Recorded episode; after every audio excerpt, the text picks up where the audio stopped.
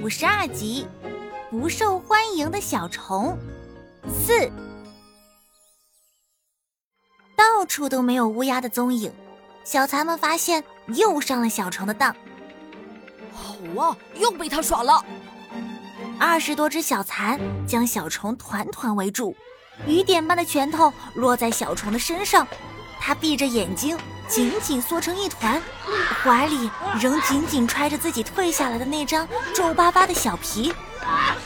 小蚕们的拳头虽然没什么力道，但在它们重重包围之下，小虫的呼吸急促起来，它无法呼吸到空气，几乎快要窒息了。我。我要死了吗？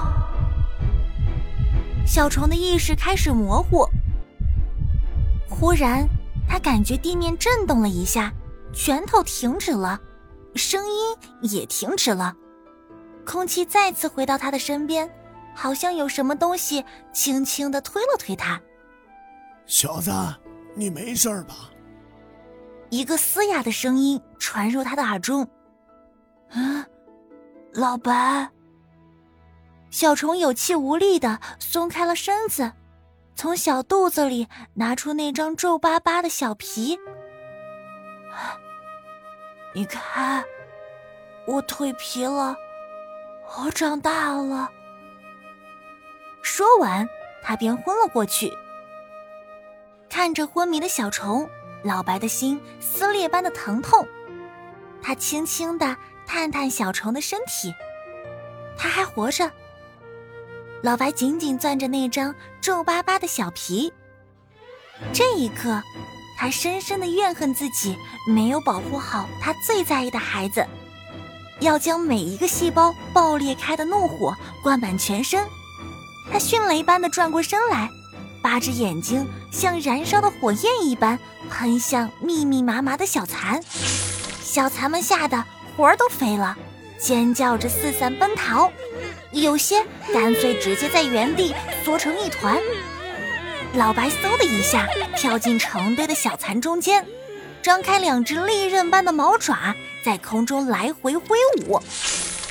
你们这些小畜生，我把你们全都吃光，信不信？老白愤怒的嘶吼着，他竭力的控制着自己，没有真的伤害一只小蚕。呃，白大哥，你这是怎么了？女族长和几只大蚕赶了过来，看到孩子们一个个鬼哭狼嚎，而老白站在他们中间，活像个吃人的阎王。我怎么了？我倒想问问你们是怎么管事儿的。我要是没及时赶到，这小子就被那群虫崽子给生吞活剥了。老白用喷血的眼睛凶狠地盯着大蚕们。你们这帮混蛋，平时就是这么教育孩子的吗？让他们以大欺小，以多欺少。这小子虽然犯了错，但他也立了大功。你们怎么可以这样对待他？老白轻轻抱起小虫，收好那张皱巴巴的小皮。白大哥，您别生气，是我的失误。新组长强迫自己镇定下来，陪笑说道：“我刚才……”提前给小家伙解除了禁闭，让他自己先回来了。但我没想到孩子们之间有些矛盾，是我想的不周到。我应该领他回来跟大家交代几句的。呃，但是那边有白鹅开始产卵了，所以你不用解释了，我要带他走。老白冷冷地说：“您这恐怕……”族长为难的看了看其他大蚕，白大哥。您看看孩子们都吓成什么样了，他们以后肯定会吸取教训的。您也该消消气了吧？我们实在没有这种先例，只能保证这种事以后肯定不会发生了。另一只熊蚕赌气说道：“他看到孩子们到处狼狈躲藏的场面，心中也十分不爽。”放屁！老白将八只冒着凝光的眼睛怼到他面前。恶狠狠的表情，像是要活吃了他一样。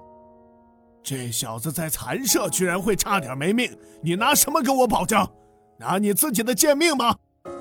老白用两只尖利的爪子卡住熊蚕的脖子，熊蚕吓得软了身子，瘫成一坨。另外几只大蚕也吓得不轻。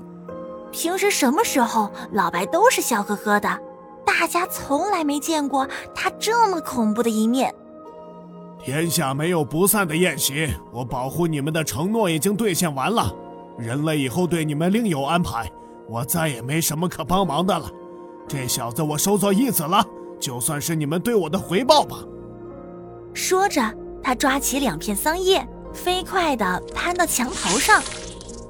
在你们离开这里之前，我还会保护你们，但我们的交情就到此为止了。你们好自为之吧。老白身子一跃，便消失在高处。大蚕们面面相觑的看着对方，一句话也说不出来。